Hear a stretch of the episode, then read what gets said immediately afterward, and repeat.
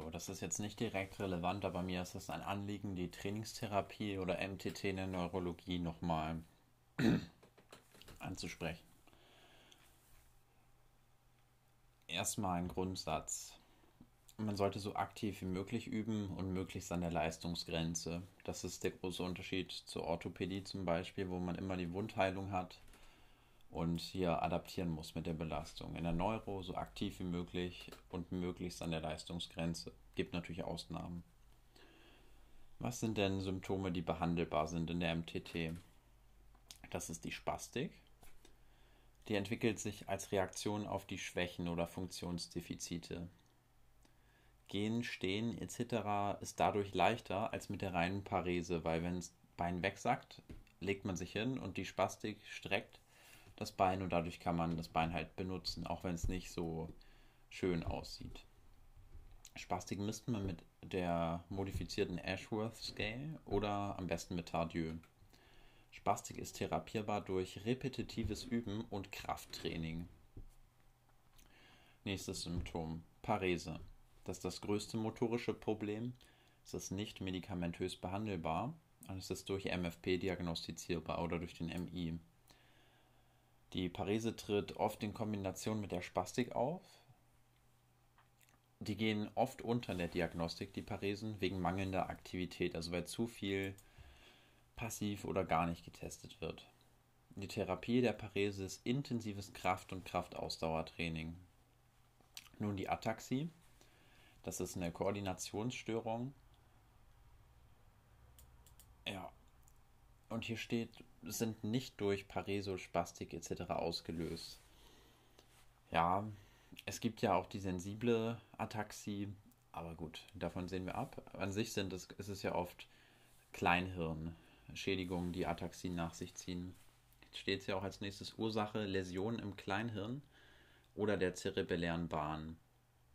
Das ist oft bei Multipler Sklerose oder beim Schädelhirntrauma der Fall. Von der unteren Extremität werden ebenso Ataxie genannt von spinalen, also Hinterstrangbahnen oder peripher neurogenen Erkrankungen, PNP. Es äußert sich in Stand- und Gangunsicherheiten. Ursachen sind Tiefensensistörungen, hereditäre oder erworbene Erkrankungen mit Degeneration des Kleinhirns und den efferenten und afferenten Bahnen und dadurch ataktische Gangstörungen. Wie testet man Ataxie? Durch den Finger-Nase, Kniehacke oder Romberg-Test? Je nachdem. Eine Ataxie basiert immer auf einem Hypotonus. Die Therapie durch dynamisches Krafttraining ist dadurch extrem sinnvoll. Also das ist eigentlich das Wichtigste zur Ataxie, dass es halt vom Kleinhirn kommt, eine Koordinationsstörung ist und auf einem Hypotonus basiert. Daher durch Krafttraining dynamisch therapierbar. Kurzzusammenfassung: Schnell und mehr Widerstand ist bei Ataxie einfacher als langsam und wenig Widerstand. Und gerade in einer geschlossenen Kette macht das Sinn. Also am besten schnelle Bewegung mit einem hohen Widerstand und in geschlossener Kette. Das Schlechteste, was man machen kann, wäre offene Kette, wenig Widerstand und langsam. Kommen wir zum Gleichgewicht. Das ist gar kein eigenes Problem, sondern eher die Folge von Spastik, Paresen und Tiefensensistörungen und Ataxie. Daher ist wichtig, die Ursache zu therapieren.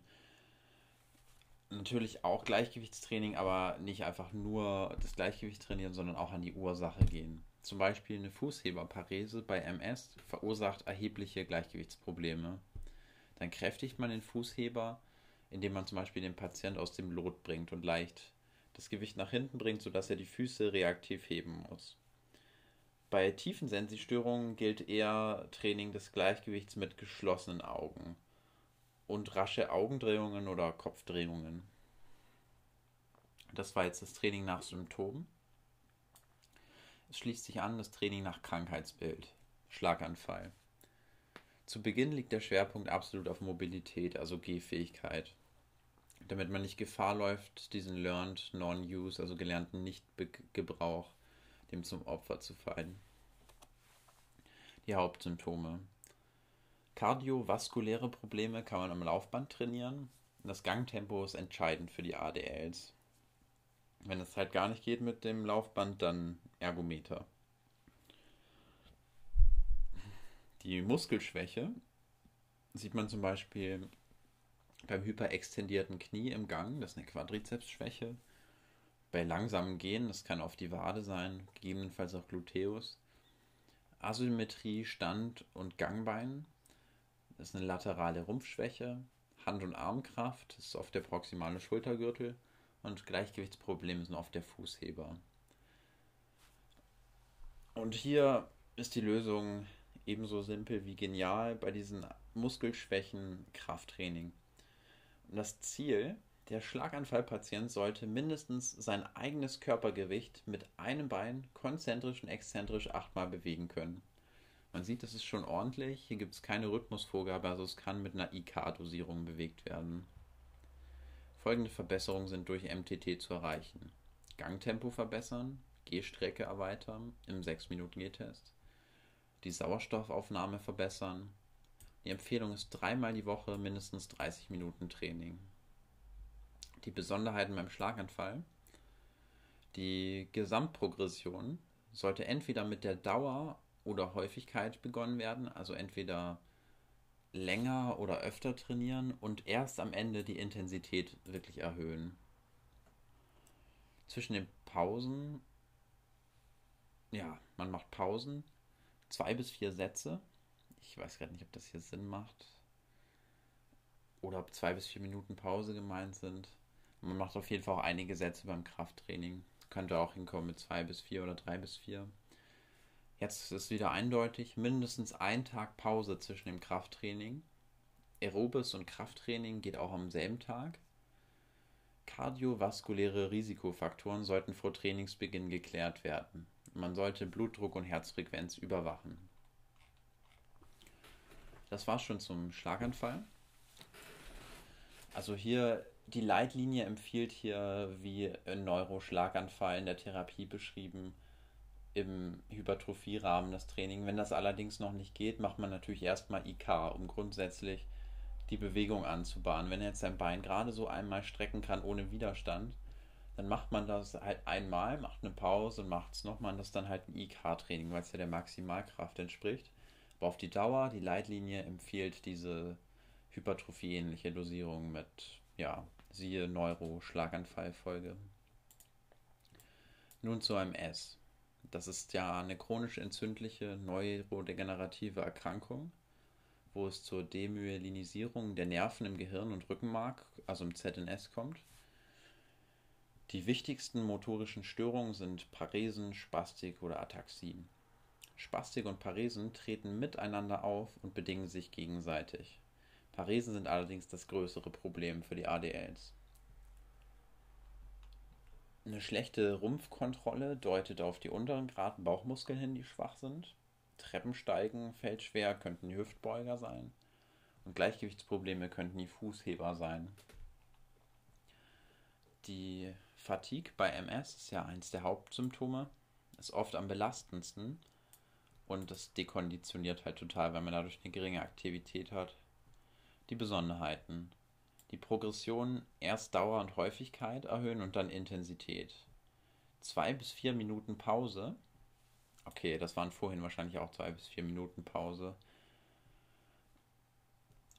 Einen Tag Pause zwischen Krafttraining, Aerobes und Krafttraining ist am selben Tag möglich. Und MS-spezifische Symptome wie Ermüdung und Hitzeempfindlichkeit sollten identifiziert werden, also so Fatigue und UTOF besprochen und dann gut planendes Training mit Körpertemperatur und Erschöpfung. Da sollte man dann bis Borg 11 nur gehen und halt diese 0,5 Grad Temperaturerhöhung vermeiden.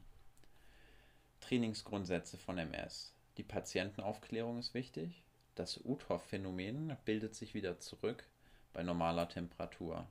Dass derjenige weiß, auch wenn das mal auftritt, es geht vorbei. Und er schädigt sich nicht damit. Prinzipien beim Krafttraining. Beinkraft und Rumpf haben Priorität vor dem Armtraining.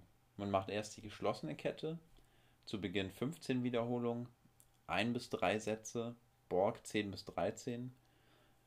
Später dann 8 Reps, 3 bis 4 Sätze und Borg 15, 4 bis 5 Übungen. Da sieht man, dass man die Dauer erhöht. Die Prinzipien beim Ausdauertraining. Am besten ist das Laufband. Die Steigerung kann helfen bei der Fußheberparese. Man läuft bis zur Erschöpfung, dann macht man ein bis zwei Minuten Pause. Das macht man zweimal. Borg wird hier 10 bis 15 empfohlen, je nach Tagesform. Allerdings bei Fatigue gilt hier wieder bis Borg 11. Die Trainingsempfehlung ist drei bis viermal pro Woche trainieren, mindestens 20 bis 30 Minuten.